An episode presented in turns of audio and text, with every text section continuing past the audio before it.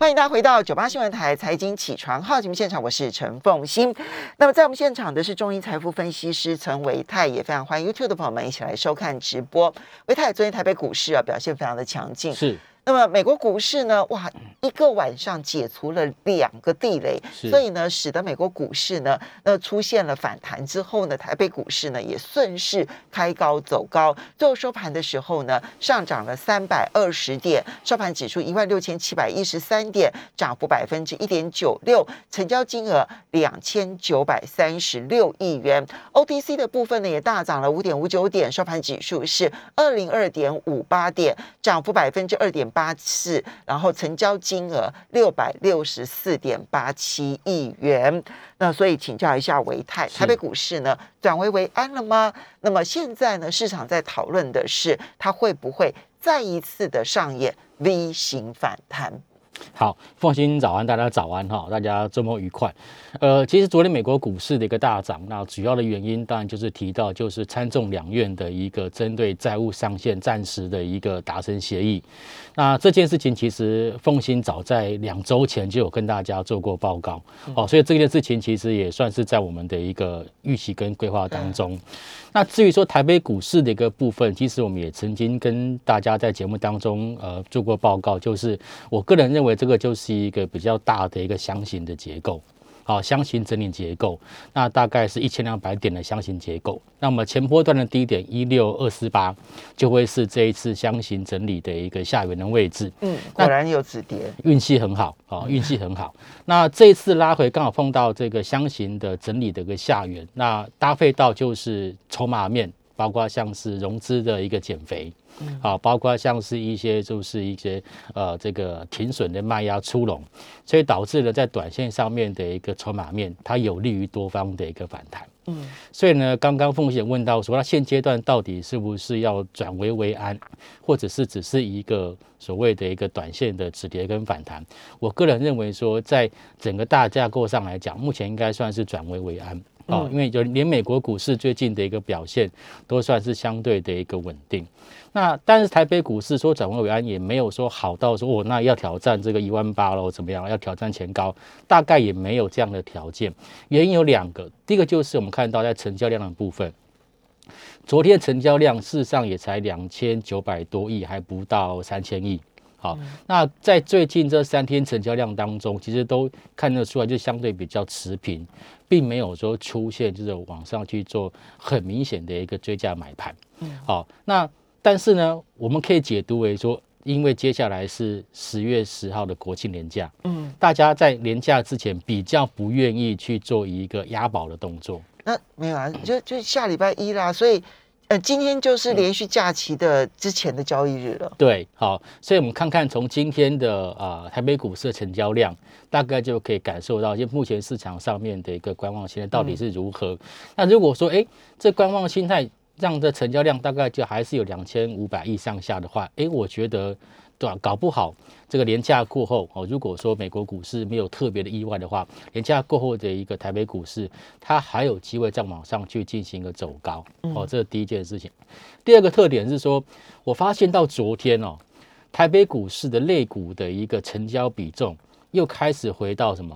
电子股的成交比重在五成以下，然后呢，非电子股的成交比重，尤其是航运股的部分，又开始做拉高。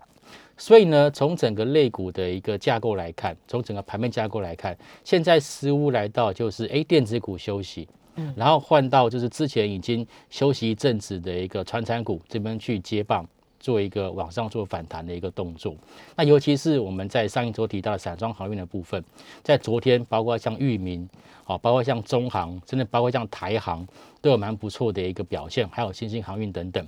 所以简单来讲，就是目前这市场上面有多头的火种，但是多头火种似乎不在电子，而是在已经修正过一阵子的一个船产。而船产股里面，会不会今天持续由航运股来带动？或者是由航运股以外的，包括像塑化，包括像是这个纺织或者是造纸等等去进行轮动。哦，我觉得这个就是今天要特别观察的重点。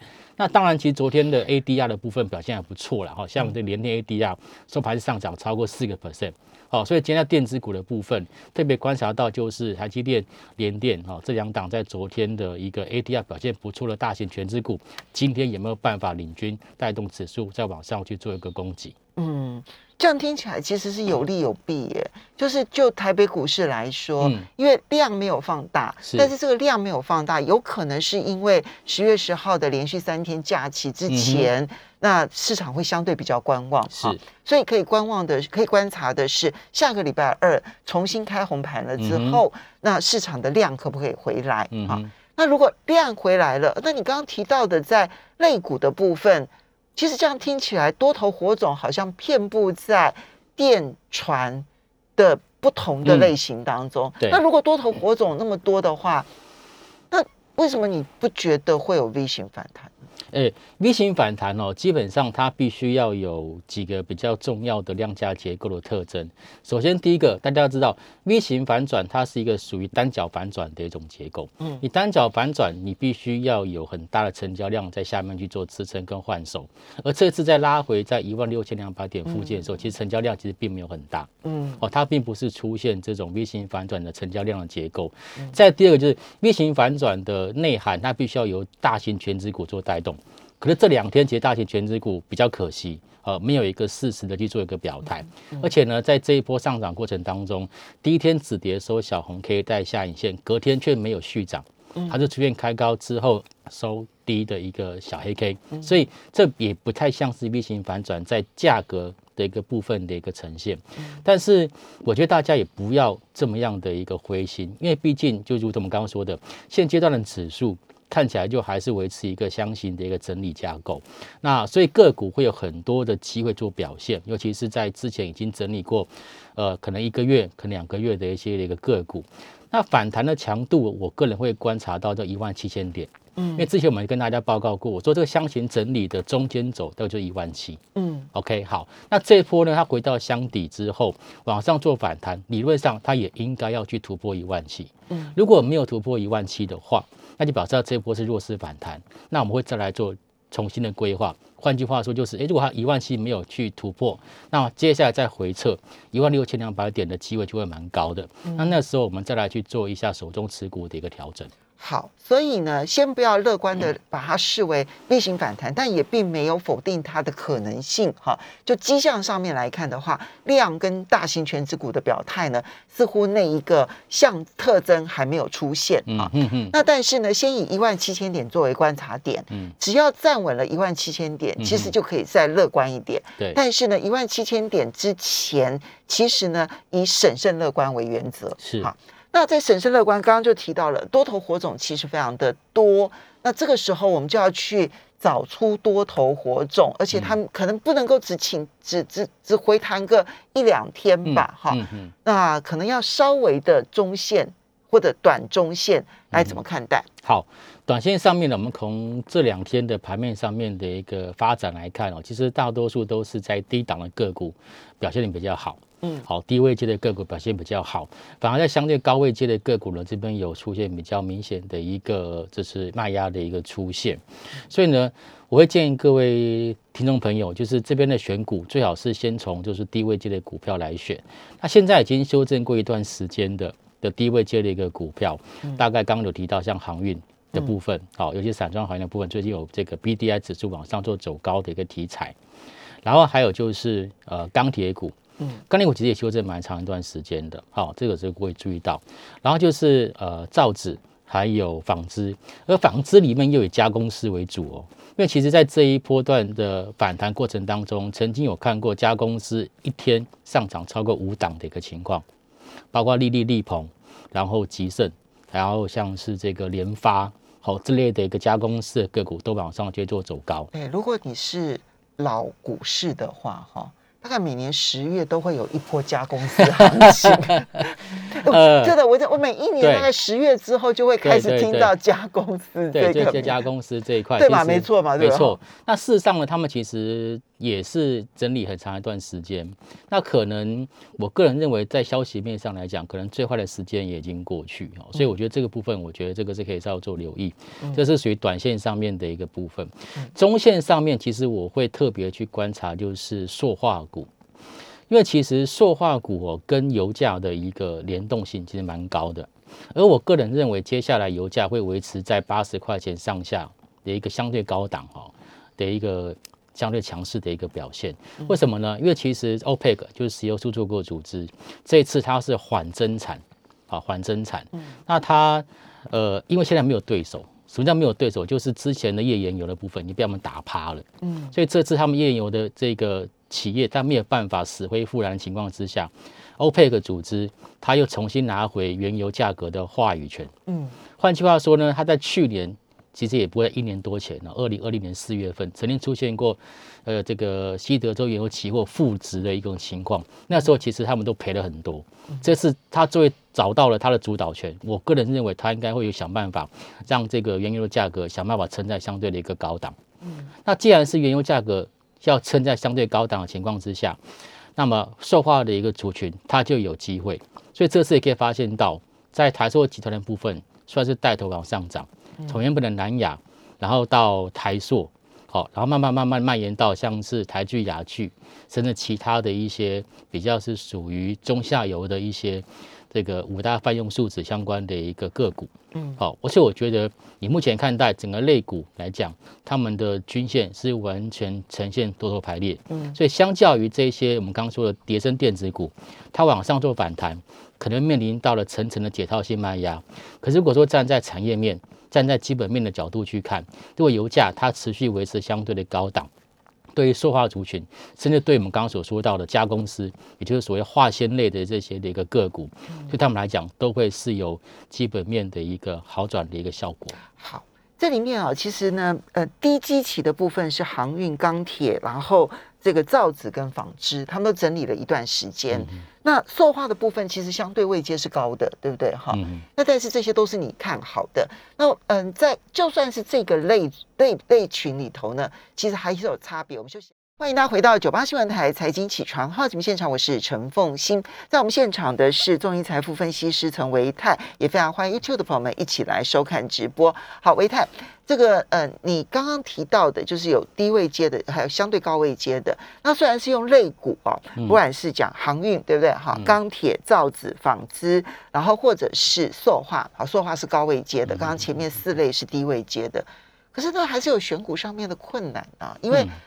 比如我举例来说，航运它还是有分呃散装或者是货柜三雄，是。然后呢，钢铁它其实有分不同的族群，嗯。然后纺织更是，塑化更是，是。所以我们这边要怎么挑选？你的挑选原则呢？好，大原则就是跟着法人买，因为法人帮我们挑啊，筛选过一轮了，然后大家再看看自己的一个属性，然后去挑自己适合的。我们以这个。已经公告的这个九月份营收来看好了，九月份公告出来的营收创新高的家数目前是七十六家，嗯，当然还是以电子股为多，尤其是在半导体，半导体里面又以 IC 设计为主，好，所以这个是为什么在昨天其实在这个反弹过程当中，其实 IC 设计相对的比较突出一点，就这个原因。好，但是如果说回到刚刚这个所谓传产的一个部分啊，因为我个人认为原物料出去还相对比较有题材。以塑化股来讲，这边目前已经公告出来创新高的台剧、华夏、雅剧，哦，这个是目前他们是创新高的一个这个塑化的个股。那刚好这三档个股又是投信我在做买超的标的，哦，所以这就是符合我们所谓的它有基本面，然后筹码面有支持。在让盘市上面，哎，不是说有，不是说只有叫好不叫座，它叫好，哎，股价也叫座，嗯，哦，像这种就表示属于市场上面认同度比较高的，所以不纯粹是营收创新高，对，加上法人买这两个因素，对，好，然后再加上我们其实刚刚提到，他们确实有它的这个题材面或基本面，所以可以考虑，对，好，那至于大家很关心的航运股的部分，目前看到有公告出来，然后是营收创新高的航运股，惠阳 KY。然后正德，然后四维行，好，那这几档呢是属于这个呃散装航运相关的，好，然后还再加上一个中飞航。好，这几档个股是属于这个运输的。对对，好，那这几档个股呢，其实它营收是创下历史的新高。那如果说就整个法人的一个这个这个角度来看，事实上他们法人琢磨其实并没有很多。好，那反而比较像是就是内资或业内主力，哦，他们在去做布局的一种操作模式。嗯，但我们还是可以持续做观察啦，因为毕竟黑猫白猫。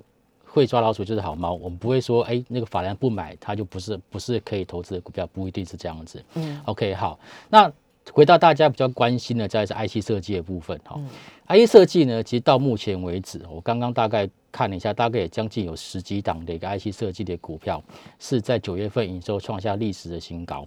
那这件事情其实也不意外啦，其实也不意外。那目前看到了，包括像是瑞昱，嗯，好。好，这个是已经跌到相对低档的，像联勇，这是比较大家比较耳熟能详的，甚至包括像是天域，嗯，还有像是创维，我讲一些大家最近看到它股价比较强势的，哈，还有包括像是这个茂达，嗯，好群联，好这一些的，还有像九阳，好盛全 MCU 相关的一些 IC 设计股，所以这些的个股，因为它整个股价有修正过，然后营收又表现也比较好，所以对于手脚比较快的投资朋友。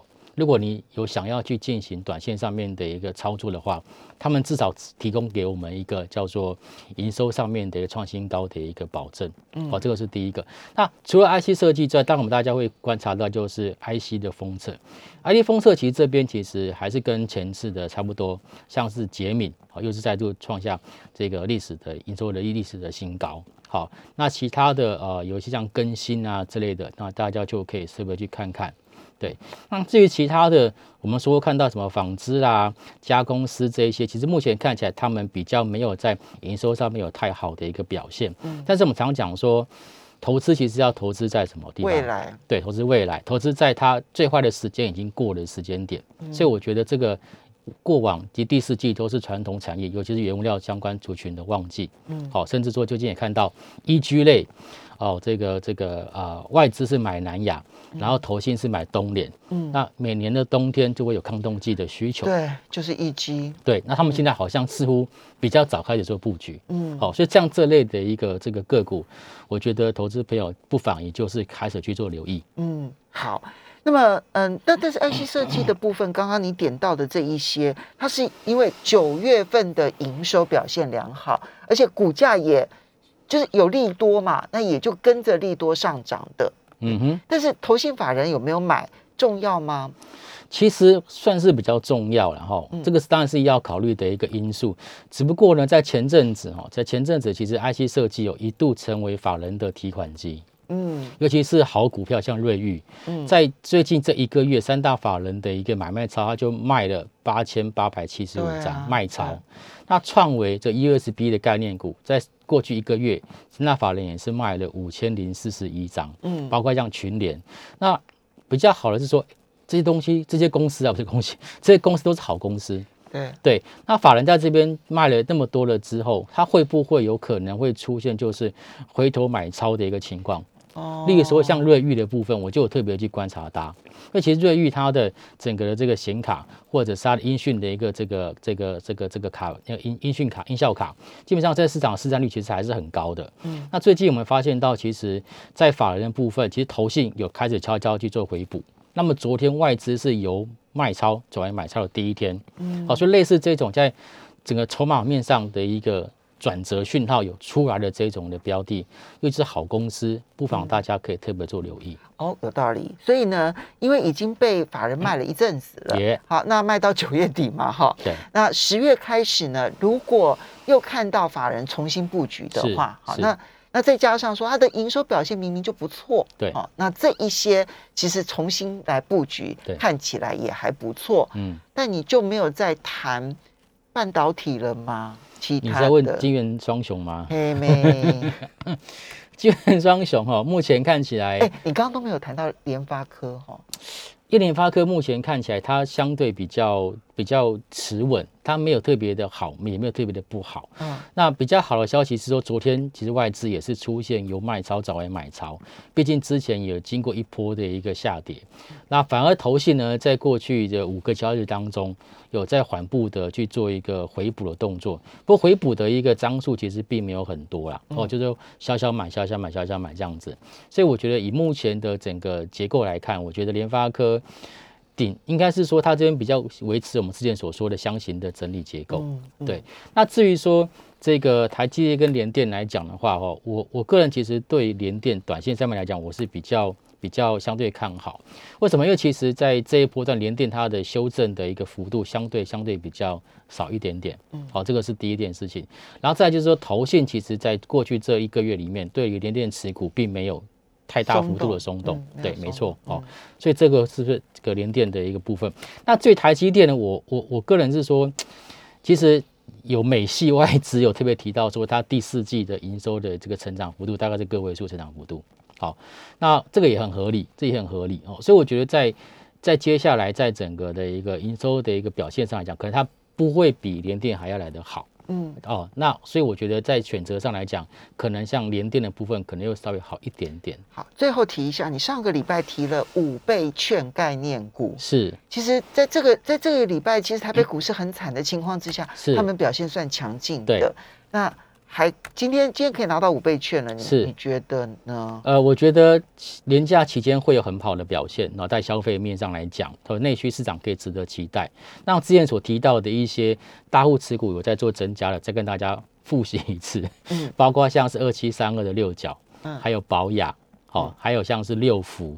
好，还有像灿坤，哦，这都是在，还有像三商行二九零五的三商，这些都是属于最近的千张大户持股在增加的五倍券消费概念股。好，所以你每每一个类别股呢，其实都还必须要背后有大人在支撑着。那你怎么去找那个大人出现？